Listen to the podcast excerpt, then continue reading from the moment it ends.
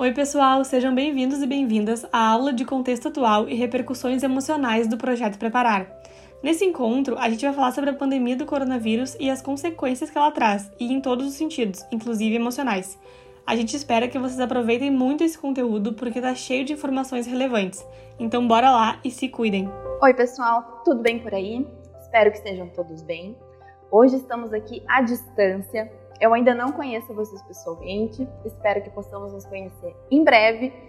Mas hoje a gente está aqui para falar sobre um tema um pouquinho delicado, sobre tudo o que está acontecendo lá fora nesse momento de pandemia por coronavírus e o que, que pode estar tá acontecendo aqui dentro de nós. Então a gente vai falar sobre a pandemia por coronavírus e as suas repercussões emocionais eu sempre gosto, né, quando eu vou dar uma aula, quando eu vou dar uma palestra, de trocar uma ideia com quem está me assistindo, de ter esse bate-bola mesmo, né, bate-volta para a gente conversar, se conhecer melhor. Hoje não é possível. Então, a ideia é que não seja uma aula professor-aluno, a ideia é que a gente possa conversar e refletir sobre tudo o que está acontecendo.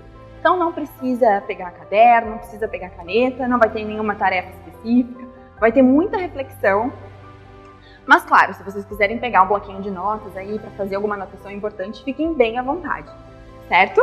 Então eu sou a psicóloga Alane, uh, sou especialista em psicologia hospitalar, então eu tô por dentro de tudo que está acontecendo no mundão lá fora e sou psicoterapeuta de orientação psicanalítica também. Mas isso é muita coisa, não é importante agora, a gente deixa para um próximo vídeo. Vamos falar mesmo sobre a pandemia por coronavírus certo? Mas afinal, gente, o que, que é essa pandemia por coronavírus, né? A Covid-19. Vocês estão ligados no que está acontecendo lá fora?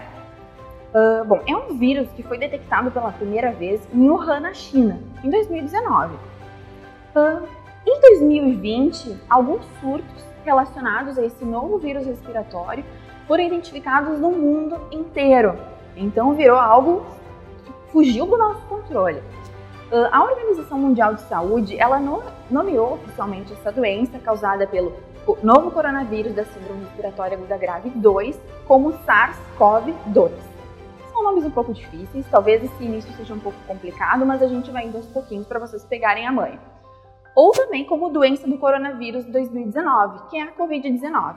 Então são os nomes pelos quais a gente pode chamar toda essa pandemia certo? Isso foi considerado, né, toda essa questão, uma pandemia de emergência global de saúde pública. Como que o vírus responsável pelo coronavírus, né, a Covid-19, se espalha? Se espalha através do contato direto e indireto, através de superfícies ou objetos contaminados. Por exemplo, eu tenho uma garrafa aqui do meu ladinho. Se uh, quem me entregou essa garrafa não higienizou ela muito bem, e essa pessoa porventura pudesse estar contaminada por esse vírus, eu poderia agora coçar o meu olho, por exemplo, e ser contaminada por esse vírus também. Então, por isso toda a importância da higienização que a gente vai falar mais tarde. Ou também a gente pode se contaminar próximo de pessoas infectadas através da saliva e secreções respiratórias, como por exemplo tosse, espirro ou fala. Ou seja, a gente está pertinho de alguém ali, de um amigo, do pai, da mãe, trocando uma ideia mesmo, conversando do lado. Mas quando a gente conversa, a nossa fala solta algumas gotículas. Eu sei, parece um pouco nojento isso. Todo mundo acaba expelindo algumas gotículas através da saliva. E aí gente, essa saliva pode pular na outra pessoa e essa pessoa pode ser contaminada também, se nós estivermos contaminados. Então, por isso, todo o distanciamento físico que a gente vai falar mais tarde também. As pessoas podem pegar a Covid-19, então, quando essas gotículas infecciosas entram na boca, no nariz ou nos olhos. Como prevenir então? Para evitar o contato com essas gotículas, é importante a gente se manter pelo menos a um metro de distância das outras pessoas. Lavar a mão com frequência e cobrir a boca com um lenço de papel ou cotovelo, com o cotovelo dobrado quando a gente espirrar ou tossir. Por exemplo, vou tossir agora. Imediatamente eu já preciso colocar o meu cotovelo aqui, né, o meu braço, para evitar com que as pessoas ao meu redor possam se contaminar. Então, tem alguns, algumas etiquetas respiratórias que a gente chama que são necessárias nesse momento. Quando esse distanciamento físico a um metro ou mais de distância não é possível, é muito importante o uso de máscara de tecido, uh, que é uma medida super importante para evitar essa contaminação e proteger as outras pessoas. As máscaras né, que estão sendo usadas são as de tecido triplo, que são as mais eficazes, e também aquelas máscaras cirúrgicas, assim, que geralmente são usadas no hospital, que é a N95 e a PFF2. Eu coloquei aqui, né, na nossa apresentação, mais tarde o pessoal da edição vai colocar para vocês poderem ver também, um videozinho do Dr. Drauzio Varela, não sei se vocês já ouviram falar dele. Ele é um médico muito querido aqui no Brasil, ele sabe muito, é uma pessoa muito competente.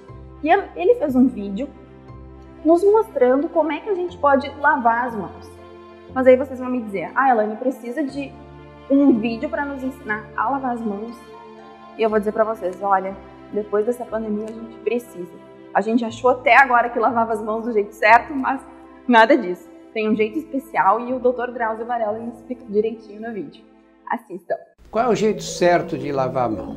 Primeiro eu umedeço as mãos, né? Uma quantidade boa de sabão. Qualquer sabão serve, precisa ser sabonete especial, qualquer um. E aí eu vou espalhar esse sabão por onde? Vou espalhar primeiro pelas palmas das mãos, de um lado e do outro. Tem gente que faz assim e acha que lavou a mão. Não lavou. Você pode ter tirado até a sujeira, mas não vai eliminar as bactérias e os vírus fazendo desse jeito. Mas não é só a palma da mão, tem que ir um pouco nos punhos aqui, nos pulsos, tá vendo? No pulso. Depois, ao contrário, do outro lado, nas costas da mão, dos dois lados, até os punhos aqui, ó. Então, lavou bem aqui, não esquecer do vão dos dedos, né? Isso é fundamental. E como é que eu faço isso? Eu vou lavando a superfície interna e externa de cada dedo, interna e externa. Só que eu lavo aqui a parte interna, quem sobrou? Sobrou o polegar. Então, depois que eu fizer isso bem feito, dos dois lados, aí eu tenho que lavar o polegar. Bem lavado o polegar, não posso esquecer da ponta dos dedos, que quando eu fiz, lavei a palma das mãos ou o dorso da mão, a ponta dos dedos sobrou. Então, a ponta dos dedos, como é que eu vou lavar? Assim, movimentos circulares, lavando direito esta ponta e depois da outra mão. Muito bem. Como é que eu faço agora? Porque essa torneira é automática, ela fechou. Quando for uma torneira dessa é fácil, eu faço isso aqui. Se não, eu vou ter que pegar na torneira agora para abrir e para fechar. Tem duas alternativas. Ou eu lavo bem a torneira da pia, ou, ou se você não quiser lavar, o que, que você faz? Ainda com a mão ensaboada, eu pego isto aqui, olha, abro a torneira e eu enxago as mãos. Qual é o jeito certo? O jeito certo é com a mão virada para cima que é para a água colhida venha para cá.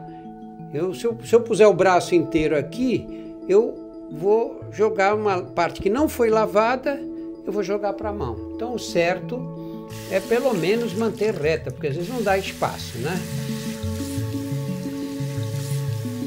E aí você enxuga a mão com papel, que é o ideal, né? E aí na hora de sair do banheiro, o que, que você faz? Você está com esse papel na mão, úmido, né? Você com papel abre a maçaneta da porta e sai. Então, gente, como que a gente pode prevenir tudo isso que está acontecendo?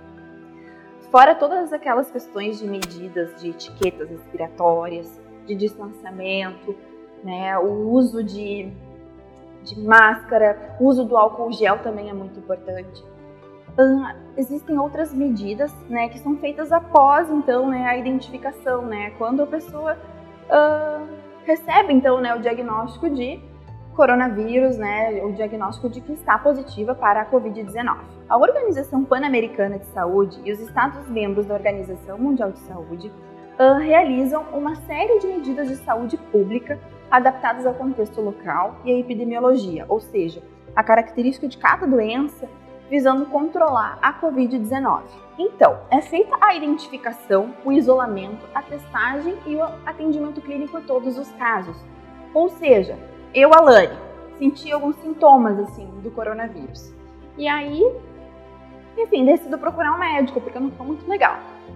Após isso, eles então vão, vão o quê? Vão me orientar a fazer a testagem clínica para confirmar se eu estou de fato positiva para a Covid-19 Uh, e após essa confirmação, então, né, se eu realmente estou positiva para a Covid-19, o Ministério da Saúde, então, vai fazer um rastreamento. Eles vão pegar o meu contato, vão ter o meu o telefone na minha casa, o meu telefone celular e vão ligar para mim, para saber como é que eu tô. Então, isso é o rastreamento que a gente chama. Vão perguntar se eu tô com alguma dúvida, se eu tô passando bem, vão perguntar se eu moro com outras pessoas e se essas pessoas chegaram muito perto de mim e podem estar contaminadas também. Então eles já vão ficar com o contato dessas pessoas para também fazer uma ligação para elas. Eles vão então, né, promover o distanciamento físico de no mínimo um metro dessas pessoas que moram comigo, uh, combinado, claro, ao que a gente já falou até agora, a higienização frequente das mãos, a etiqueta respiratória e o distanciamento social. Mas vamos falar de sintomas então, né? Uh, a gente vai falando até aqui como prevenir, o que, que acontece, mas vamos falar dos sintomas também. Gente, esse início, né, pode ser um pouco chato, pode ser muitos, muitos termos técnicos e eu vou tentando uh, explicar, né, detalhadamente para cada um de vocês, mas a gente precisa saber tudo isso para poder se proteger. Então, os sintomas quais são? Febre, cansaço e tosse seca. Esses são os principais. Mas cada um de nós vai uh, manifestar esses sintomas de formas diferentes. Então, para algumas pessoas, uh, elas podem apresentar dores em diferentes partes do corpo, podem ficar com o nariz trancado, né, com congestão nasal, com dor de cabeça, conjuntivite, muita dor nos olhos, dor de garganta, diarreia, perda do paladar ou olfato, erupção cutânea na pele, algumas coceirinhas na pele e até descoloração dos dedos e das mãos. Então, para cada pessoa pode acontecer de um jeito diferente, por isso que a gente precisa estar muito ligado. O que devo fazer se tiver sintomas de coronavírus, Covid-19 e quando devo procurar atendimento médico? Isso é super delicado, né, gente? Então, o que, que eu posso dizer para vocês?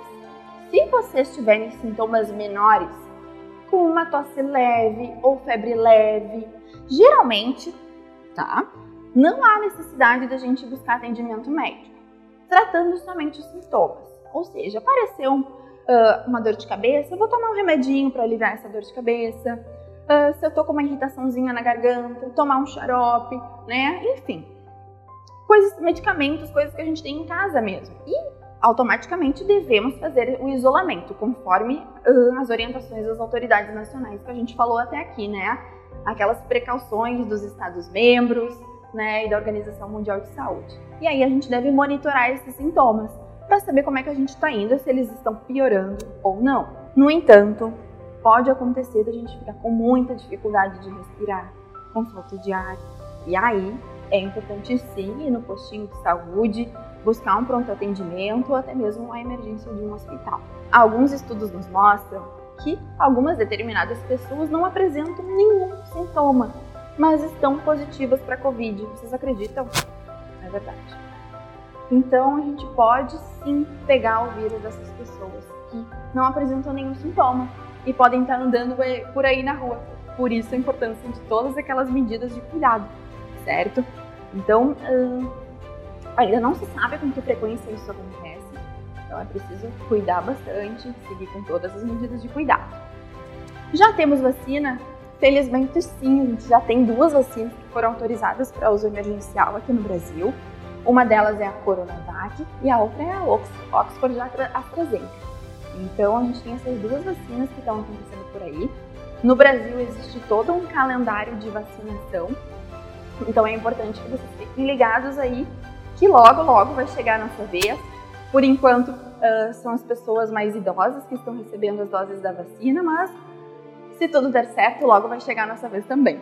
Porque mesmo tomando a vacina, é preciso continuar seguindo as medidas de saúde pública.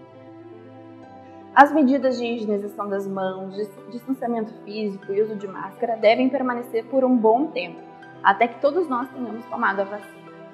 E eu vou dizer para vocês, existe uma variante do vírus. Mas o que é isso, em variante do vírus? Bom, essa variante, o que aconteceu? Esse vírus, ele sofreu algumas modificações genéticas, ou seja, o interior dele se modificou. E a gente não sabe muito bem ainda como é que ele está se apresentando para nós.